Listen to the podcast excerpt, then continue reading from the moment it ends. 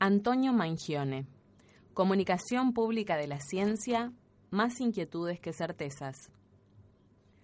Los debates acerca de la comunicación pública de la ciencia, CPC, son múltiples. Un eje se ha centrado en la definición y origen del término comunicación pública de la ciencia. Cortázar 2012, Cruz Mena 2002, Myers 2003. Otro, en la necesidad y justificación de divulgar la ciencia. Durant 1990, Vara 2010. Otro, no menos polémico, en quienes deben o pueden divulgar la ciencia. Científicos que comunican o comunicadores y periodistas especializados en ciencia.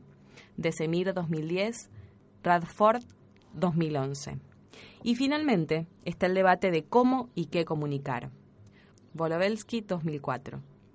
Cualquiera de los formatos conocidos utilizados hasta el momento en la CPC, gráfico, teatro, documental, corto, caricatura e inclusive Twitter, permitiría mostrar distintos aspectos o facetas del conocimiento científico, de las relaciones entre comunicadores y científicos y de estos con los públicos. A lo largo de este capítulo, expondré algunas inquietudes sobre la comunicación pública y la comprensión pública de la ciencia. Es preciso advertir que estas inquietudes han surgido en parte desde el debate dado en la literatura sobre la temática, aunque se reconoce su origen en los caminos recorridos en el terreno, en la interfaz entre instituciones públicas y académicas y los públicos y audiencias, y también en la heterogeneidad de respuestas y demandas por saberes científicos y no científicos. Estas inquietudes se desprenden de lo que identifico como verdaderos cuellos de botella en la comunicación pública de la ciencia. Una de dichas inquietudes es que los relatos sobre la ciencia, entiéndase en la comunicación por casi cualquier vía de ciencia, se construyen sentidos sobre resultados y, en menor medida, sobre los procesos. Con esto no pretendo decir que estadísticamente unos, los resultados, sean necesariamente más frecuentemente enunciados que los procesos, pero sí sostengo que estos no son lo suficientemente desarrollados. Sus actores y partes son apenas visibilizados y las relaciones de poder y conflictos de intereses han quedado debajo de múltiples capas de novedades, impacto futuro y espectacularidad de un descubrimiento puntual. Otra de mis inquietudes es que tal vez se haya llegado a un punto de saturación de adquisición, aprendizaje y participación relativo a lo científico por parte de los públicos.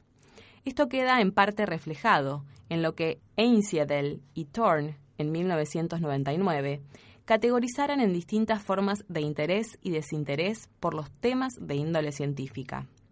Por su parte, Vara, 2010, recopila con fluidez estas ideas, poniendo de manifiesto las expectativas que habría que ubicar en torno a la CPC, dado que los públicos no se interesan de igual manera por la ciencia. Propongo que, además de los intereses particulares de los públicos, la ciencia compite por otros intereses, y esto reduce las oportunidades de búsqueda de información científica, análisis de esa información y su apropiación. Otra inquietud a compartir es que existen diversas formas de apropiación de la ciencia que no requieren de un sistema o aparato de comunicación formal o de medios. Los espacios formales e informales para vivenciar lo científico podrían ser formas de apropiación de la ciencia que no requieran necesariamente de periodistas científicos ni de comunicadores sociales. El panorama actual indica que la ciencia es comunicada por expertos y profesionales del ámbito de la comunicación y el periodismo. Esa es una restricción del mercado profesionalista y considero que propone una dualidad. Al mismo tiempo que la coyuntura resulta necesaria, también obstaculiza, porque precisamente se interpone, desde una lógica de medios, sobre los contenidos, las formas de comunicarlos y los sentidos que construye sobre ciencia. Presencias y ausencias. ¿Qué es lo que se debe divulgar? No hay una respuesta sencilla, porque es una decisión cargada de valores y sentidos. Pero no se debe transformar el conocimiento científico en una gran vidriera de descubrimientos en hechos fantásticos, donde se corre detrás de la última noticia. La ciencia moderna es un complejo sistema institucional, con una alta especialización de quienes trabajan en los diferentes campos del conocimiento científico. La producción de publicaciones es enorme y su importancia y calidad son difíciles de ponderar. La presión de los medios masivos de comunicación, que las más de las veces funciona como una enorme vitrina comercial donde se ofrecen los maravillosos logros de la ciencia, es una gran fuerza que promueve la idea de que acceder al conocimiento científico es conocer las últimas novedades.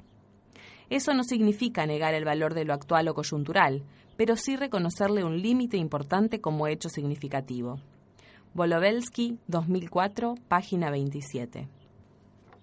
La CPC se centra principalmente en la comunicación, recreación o información de los resultados de la investigación científica, y en el mejor de los casos profundiza en aspectos metodológicos de esa investigación, pero no lo hace de igual modo en los procesos de la generación de esos resultados. No se hace referencia aquí a la frecuencia, que intuyo es abrumadoramente mayor a favor de los resultados, sino a los sentidos construidos sobre la ciencia, lo científico. Los artículos periodísticos, el último estudio sobre tal o cual tema, abordan el diseño del experimento y las condiciones experimentadas en el mejor de los casos, y, por supuesto, los resultados. La crítica a estos aspectos metodológicos, que son además epistemológicos, se perciben más bien ausentes. Igualmente ausentes son las subjetividades de los científicos y el contexto político y económico en el que se realizan las acciones. Rara vez se observan los conflictos de intereses. La ciencia es solución, no es tensión. La ciencia no es transición, tránsito-proceso. Es final, meta y resultado. De esta manera, lo comunicado sobre lo entendido como científico no es sólo una adecuación desde lo sintáctico y semántico del texto científico, sino un recorte epistemológico, procedimental y político de lo científico. Sostengo que lo procedimental de la ciencia, lo epistemológico, lo político, es abordado por un en términos de exposición y penetración mediática, reducido grupo de periodistas especializados, particularmente en Argentina. El imaginario sobre la ciencia se asienta sobre una valoración tanto histórica como indiscutiblemente relevante. Basta con ver cualquier estudio sobre percepción de la ciencia, minada permanentemente por una abrumadora banalización mediática. Aunque revitalizada, afortunadamente la producción de estudios que abordan la ciencia con responsabilidad y profundidad en el análisis. La comunicación de medios sobre ciencia construye sentido sobre ella a partir de los resultados, la novedad y la espectacularidad. Esta forma de comunicar esta percepción de lo comunicable de la ciencia atenta contra la democratización del conocimiento.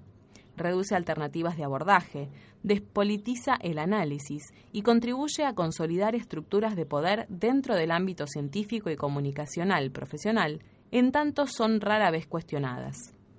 La lógica de medios impone restricciones y no permite ensayar otras aproximaciones a lo científico. La información va dirigida, entonces, a públicos que valoran positivamente la fugacidad de la noticia, y el hallazgo científico se ha concentrado en el resultado o al menos en una parte de él. El resultado de una investigación científica se comporta como una disrupción. Es el resultado como noticia que tapa a su vez la verdadera noticia y se agota en sí mismo. Esta aproximación a la ciencia es fragmentaria, discontinua y ahistórica. Estas formas de comunicación de lo científico dejan ver sus huellas. Verón, 1993. La noticia que se elige a dar a conocer, la forma en que se presenta y el recorte de sus resultados exhibe cierto optimismo epistemológico. La ciencia nos hace mejores personas y solo trae beneficios.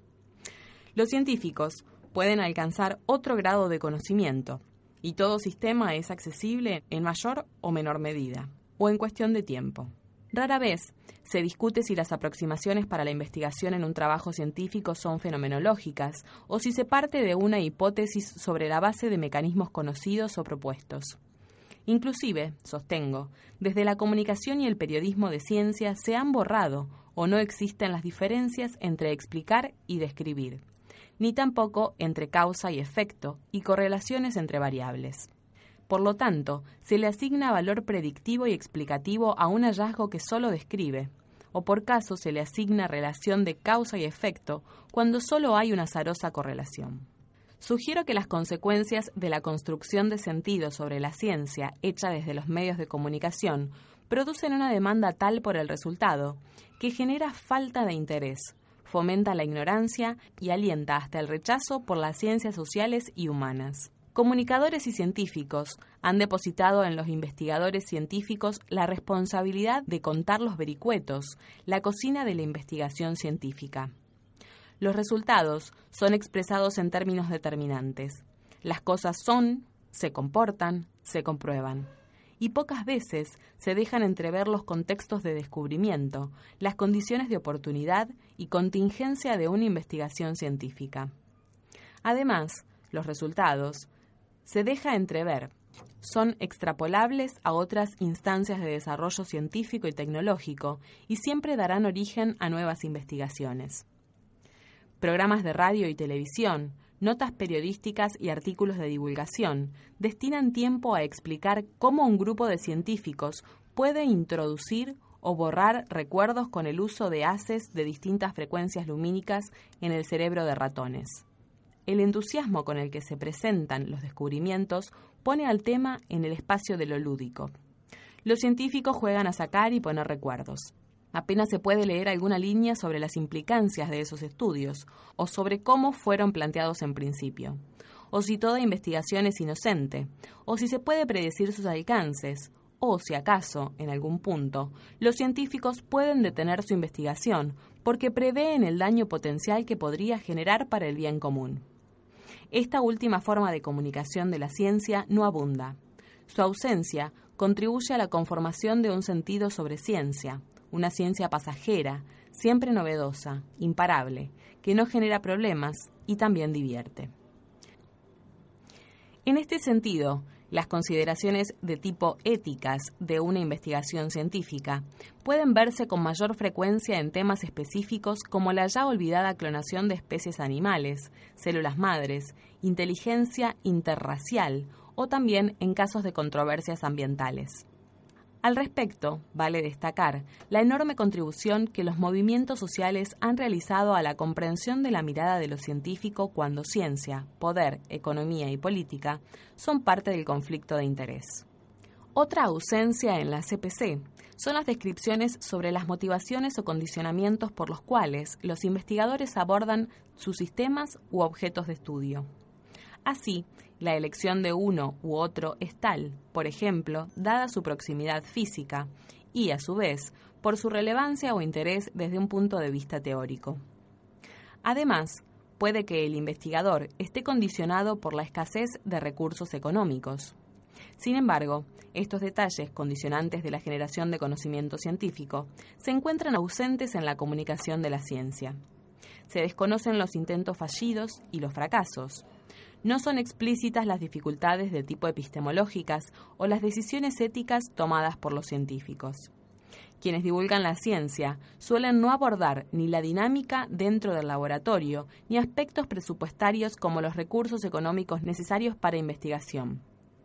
Al respecto, Vara y Hurtado de Mendoza, 2004, dicen, De esta manera, podríamos decir que no contamos con un periodismo científico verdaderamente crítico, que analice la dinámica científica y tecnológica local a partir de sus especificidades.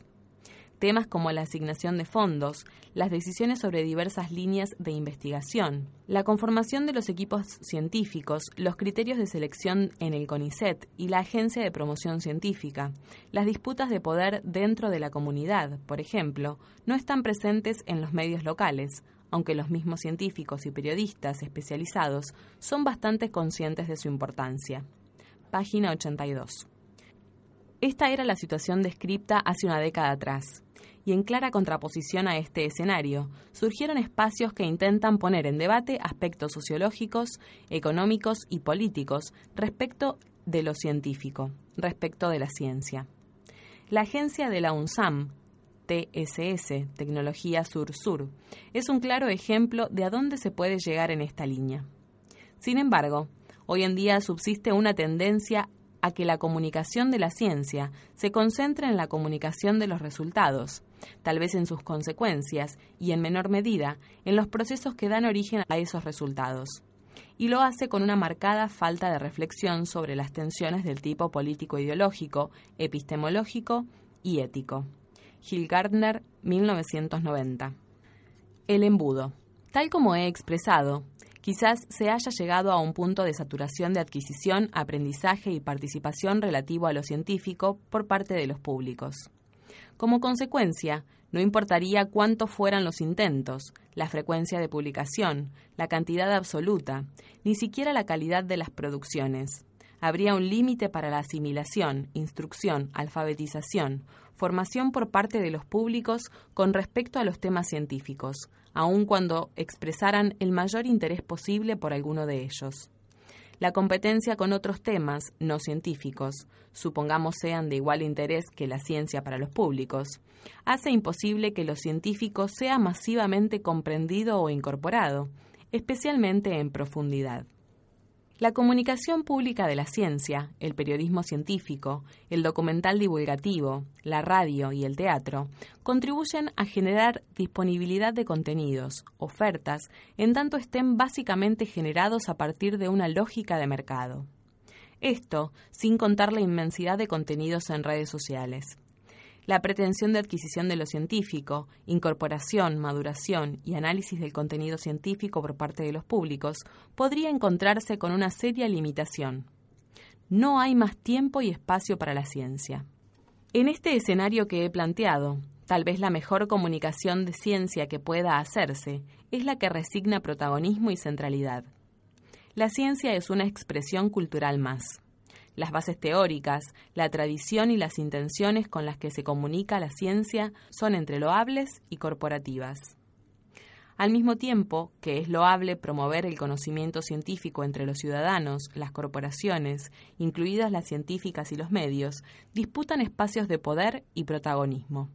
Los públicos han quedado atrapados en el medio, la mayoría sin saberlo, sin las herramientas adecuadas para hacer frente a esta cuestión, o, peor aún, imposibilitados de participar de la disputa. La construcción de sentidos que se hace de la ciencia desde los medios, las expectativas sobre su poder curativo, conspiran como uno de los objetivos más discutidos en la comunicación pública de la ciencia. Democratizarla.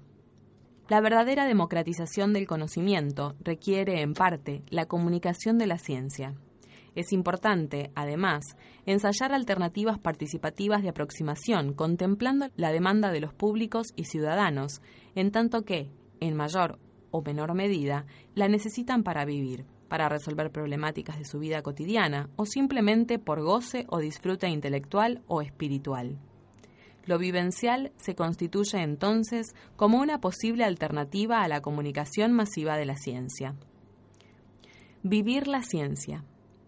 Mencioné anteriormente que otra de mis inquietudes era exponer lo que considero otras formas de apropiación a la ciencia que no requieren necesariamente de un sistema o aparato de comunicación formal o de medios. Si se reconoce que la democratización del conocimiento en una comunidad, en una nación, en un municipio, es un imperativo, ¿Por qué dejar la comunicación de la ciencia en manos de los medios, los intereses de los grupos editoriales, multimedios o, en el mejor de los casos, de los editores de medios? Es necesario rescatar el hecho de que la empatía por ciertas formas, eventos, disciplinas, son previas al conocimiento formal y técnico el entusiasmo por los océanos, la física de los planetas, la fascinación por la vida silvestre o por el trabajo de investigación científica, son previas al conocimiento sobre física, oceanografía, la metodología de la investigación o la epistemología y la historia de la ciencia en cuestión. Si el imperativo es democratizar la ciencia, concepto que todavía requiere de debate, ¿por qué impregnar lo científico desde la educación inicial con argumentación técnico-científica exclusivamente? Las experiencias que hoy se ensayan como alternativas, los campamentos, la ciencia ciudadana, la ciencia experimental en laboratorios cerrados o abiertos, entre otras, contribuye a comprender la ciencia, lo científico, y a democratizar el conocimiento en tanto la aproximación es colectiva, en general a demanda y fuertemente vivencial. hábitos de comunicadores y periodistas.